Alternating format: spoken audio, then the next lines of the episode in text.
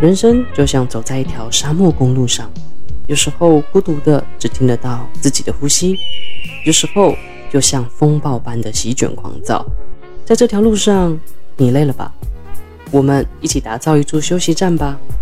邀请你温柔的跟自己独处，我们一起 wake out，耍飞一下。沙漠公路会一直陪着你，在你需要的时候。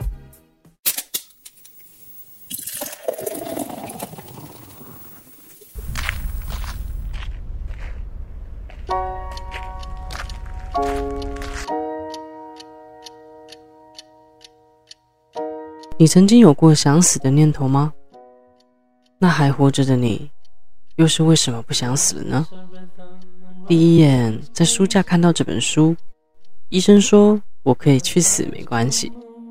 我笑着伸手拿起阅读，觉得哇，这家伙才是真正说实话且知道人性的人呢。不同于一般的精神科医师，面对想死的病患。凭光源医师不会急着劝他们打消念头，反而会对病人说：“想死也没关系。”他深知大多数人之所以想死，并不是不想活下去，而是过于在意他人的眼光和评价。其实，活着的人能做的事情，就是活下去而已啊。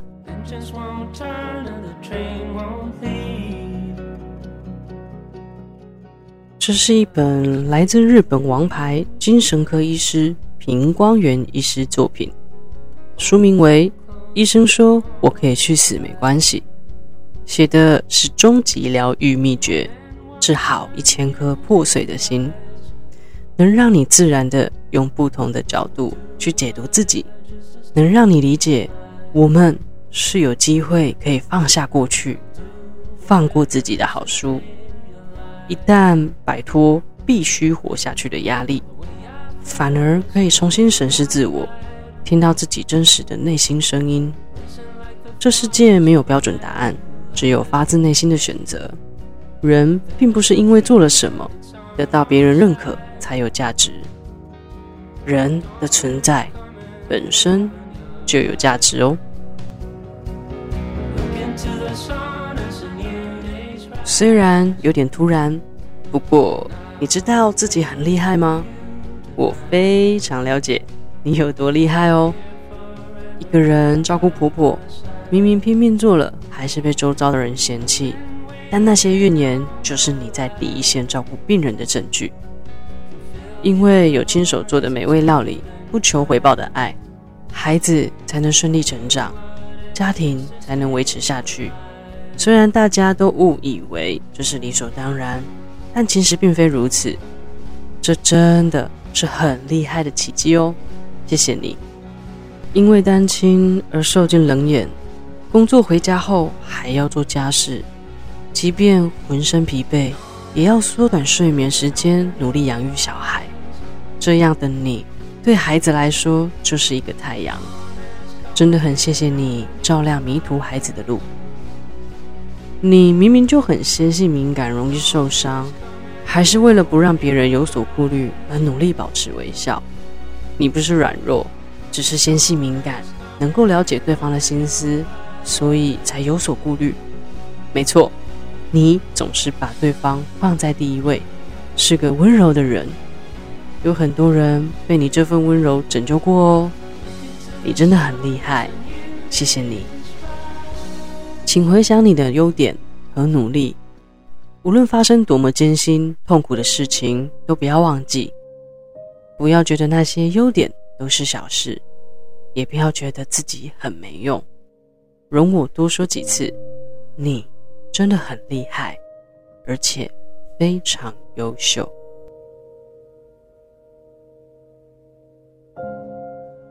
社会化的教育。就是让我们执着于社会上的成果，好像被别人认可，变成了活着唯一的价值。然而，我们不是为了获得成功或者获胜才诞生的吧？讨好别人，得得到别人的认同，和活着是一点关系也没有的。首先，请你放下为了活下去而背负重担。这本书分了四个章节，给了我们一些对于人生的提示。第一，你之所以想死，是因为你拼命活着。第二，爱惜弱小的自己，这才是真正的强者。第三，光是改变心灵，就能获得新的生命。第四，活着的人能做的事情，就是活下去。在不顺利的时候，最重要的是不要在好与坏两种选择之间烦恼。嗯，番茄酱在意大利料理界啊，虽然是明星食材，但是在日本料理界就格格不入。那你会说是番茄酱的错吗？是不是单纯的就是适不适合而已？当你觉得不对劲，总觉得不顺利的时候，不要执着于是否正确的判断，也不要否定自己和周遭的人，只要去感受，不对耶，这样的感觉就好。正确答案不是二选一，而是两个选择都是正确。享受自己选择的答案，继续往前走吧。作者送了我们一小段话，沙漠公路很喜欢，想分享给你。这个世界一定有你能发挥的地方，你就是松茸，或许只是刚好选到印度料理店而已。在单纯活着之上，我们添加了必须活得很好这样的限制。更进一步说，在人与人的关系之中，产生人际关系制约，又变成必须让别人觉得我活得很好。为了做到这点，又催生必须有价值这样的限制，让人烦恼自己到底有没有价值。如果没有，就绝望到死。那么，试着让自己从所有的限制之中解脱吧。自己真正想要追求的是什么呢？为了了解这一点，请抛下包含死亡在内的一切限制。如果能做到这步，宛如一潭死水的黑暗心灵就会涌进热血。接下来，只要精心呵护这份平静的热情，应该就能找到自己想做的事情了吧？然后呢，我们一步步踏实的朝自己的期待方向前行即可。嗯，当我们从孩子牙牙学语跳到有自主思考能力的阶段时，只要还在呼吸，就会有焦虑感及负面思考的状态出现。那你知道吗？其实正向思考才是突然变异的状态哦。因为在自然界中，负面思考非常正常。嗯，我们一起来想象一下，草原上有一群斑马。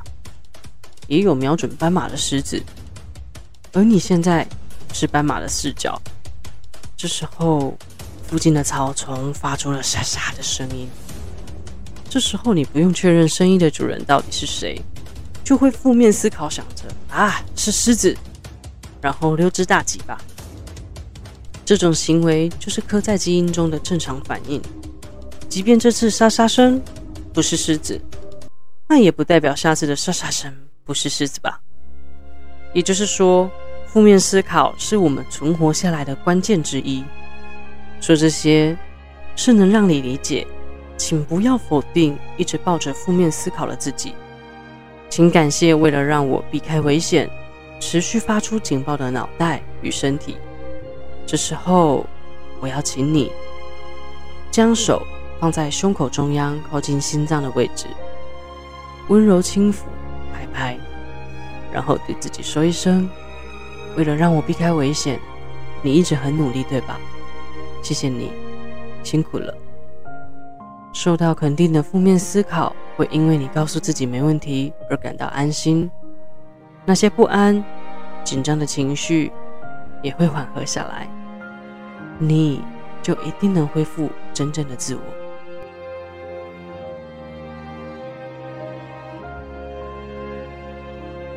诚挚的面对活着这件事，甚至把自己搞得精疲力尽，这样的你是真的想死吗？可是我就连死都在想着，怕给人添麻烦。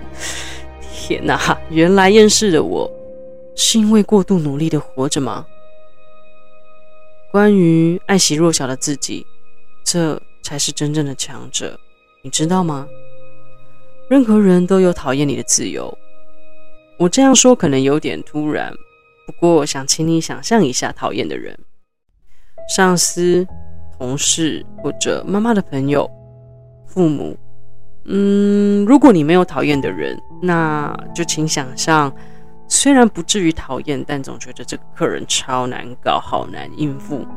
请包含这种情况在内的话，应该没有人说自己是喜欢全人类了吧？就像你会说，我喜欢蓝色，嗯，不怎么喜欢红色。我喜欢山，但是讨厌海。人类是一种会擅自判断好恶及擅不擅长的生物，所以换句话说，没有人能强制剥夺这样的自由。那有人讨厌自己也不奇怪了吧？你还需要刻意讨好自己以外的人吗？也不要觉得只要我努力就会被认同，就会获得上司的赏识之类的偏见过生活。我可以讨厌别人，但是不想被别人讨厌，这是非常傲慢的想法。稍微被讨厌是理所当然的。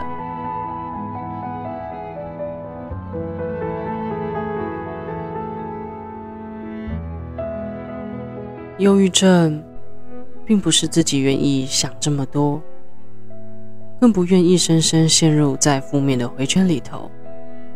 其实我们需要的是学会真正的让自己完全停下来。休息是能让自己学习更多弹性的角度去看待世界。休息也是治疗的一环，并非偷懒。我们不要被社会的一无是处这样的偏见操弄。请珍惜单纯存在于这个世界的自己，因为你。就是独一无二的自己。这本书是能让有忧郁症的你，或是觉得心情忧郁的你，能更加的理解自己，真正接受自己全然的存在，就是一件值得珍惜且快乐的事情啊。其实想死，就是我们认真活着的证据，只是我们太过认真，太过用力。所以，脑袋的分泌失衡了，身体调节不过来了，或者是你本身神经传导物质就是跟其他人不一样罢了，并不是因为自己有多糟糕，不是吗？别总是拿自己最差的一点与他人最好的一点做比较，陷入死循环。不是要你不能负面，负面是天性，也无法控制。就像你去看耳鼻喉科。跟医生说你耳朵痛，医生说你就别想这么多，就不痛了，是一样的道理。所以依我个人经验来说啦，对身边忧郁的家人说以下这几句话，真的是听君一席话，如听一席话，倒不如别说，会比较好哦。一，别对我说，哎，你就别想太多，正向思考就好啦。嗯，我也知道，正向思考就好了。那有这么容易，还需要心理医生干嘛？二，过得比你糟的人很多，甚至比你更辛苦，你要知足啦。唉，起来，Hello，比惨这件事情，我在脑中已经比较过千千万万次，还需要你说吗？第三，你就转念一下，事情就过啦。心情好是一天，心情不好也是一天啊。我再声明一下啊，忧郁是累积的爆发，可能是以前不好的经验，可能是环境，也包含心理因素，这不是你叫我改我就能改的啊。第四，不要对我说，我当初比你更辛苦，想当年我经历过了什么什么什么什么什么，我都能走过来了。有这么多的压力，你一定也可以走过来啦。Come on，不要老人经验谈好吗？这好比婆婆对媳妇说：“以前那年我都能生五六个，现在要你生一个就一堆理由，抱怨一堆，诸如此类。”大家想想吧。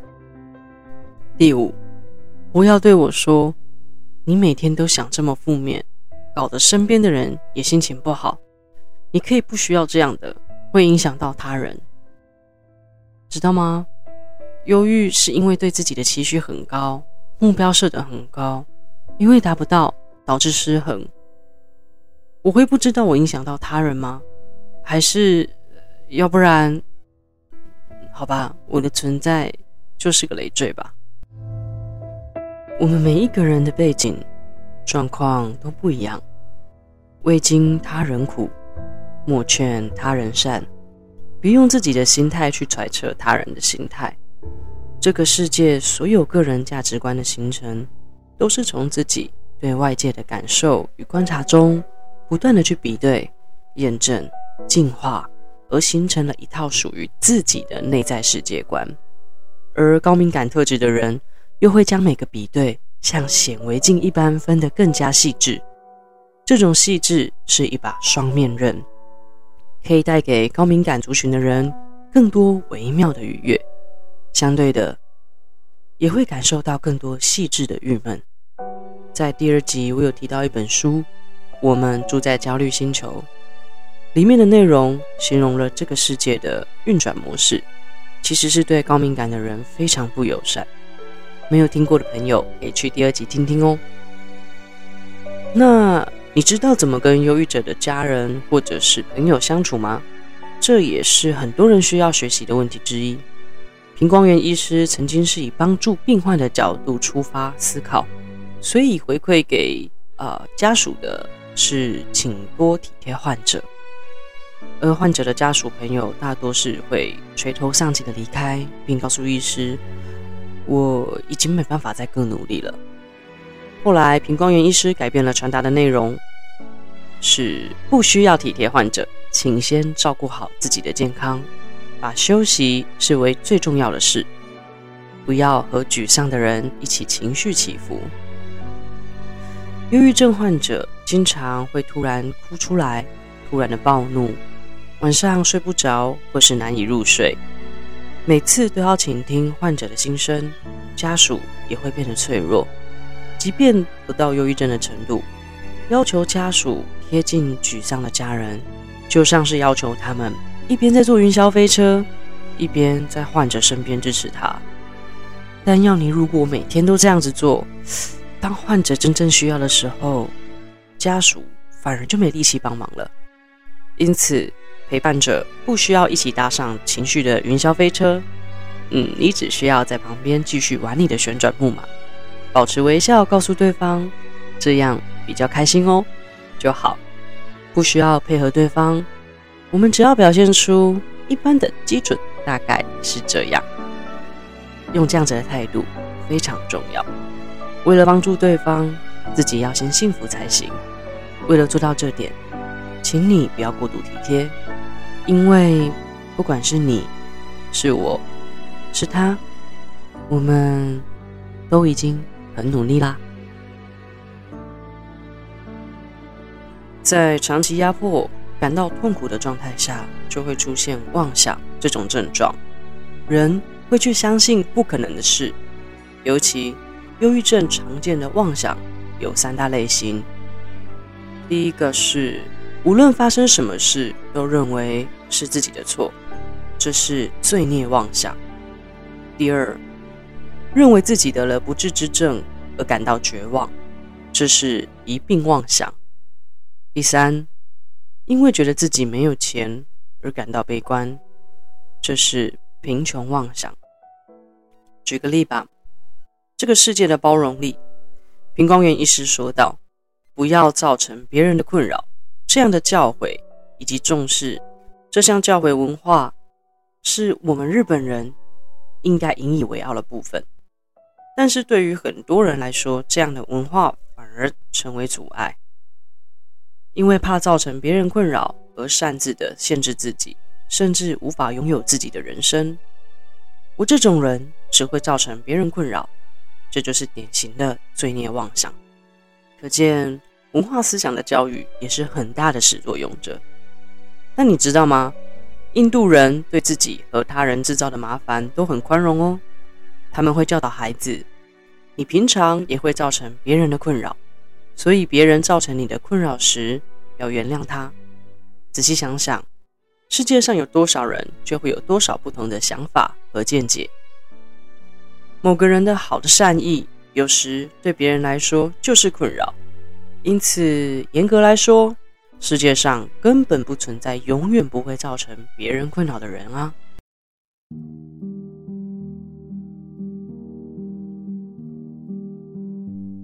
我们是一群拥有深层内在世界的人格类型。我们需要的东西其实很简单，并且触手可得。例如，能好好的放空耍废一下，能纯粹悠闲的散步，能沉浸在属于自己的空间里。也许现实层面，人为了生存下去，有许多不得不去做才能存活的事情，像是为了赚钱而工作，为了工作。而必须与人相处，为了与人相处而要伪装自己，为了伪装自己而让自己感到不自在。这种不自在、不舒服的感受，又让我们感到心累。只想单纯追求内在深度的活着，但又被现实的物质世界逼着往前跑，就像掉入回圈那样，不断重复再重复。所以，我想请你。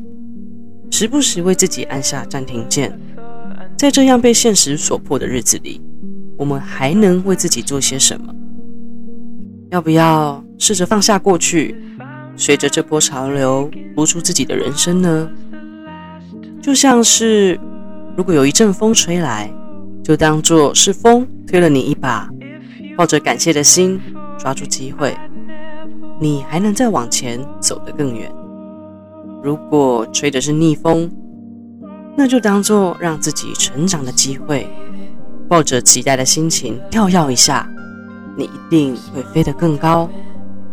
那即便没有更高，也不论是什么风，都尽情的去享受吧。你只要做你自己即可，只要活着就很棒了。请珍惜重要的人和自己的时间，不要被他人左右。在这个纷扰嘈杂的大环境，找到自我人生吧。毕竟，无可取代的人生无法重来。每个人都有两次生命，第一次是活给别人看的，第二次是活给自己的。不要活在别人的认为里，没有人知道你经历过哪些黑暗，只有你自己，在每一个夜晚。为自己铁噬伤口，所以我要跟你说，嘿，恭喜你又度过了一年，请好好的告诉你自己，我是最棒的。然后下一年，你要学会真正的爱自己，倾听内心的声音，呵护自己的灵魂，不要在高兴的时候许下承诺，不要在生气的时候。做出回复，更不要在伤心的时候做出决定。你会发现，我们最后追求的不是极度的快乐与幸福，而是那份恬淡自如。谢谢你愿意陪我读这本书，谢谢你愿意打开频道聆听这本书，这个频道。还来得及出现在你的生命里，真的是太好了。谢谢你还活着，只是此刻，我祝福你能就单纯的好好活着，就非常棒了。有时候我很幸运，身边有懂我的伴侣和可爱的家人。时常我会贬低自己，又时常会过度的鞭策自己。我不够好，我要继续努力，继续努力，继续努力。而前几天，我的姐姐讯息了我一段文字，她说：“不用太努力，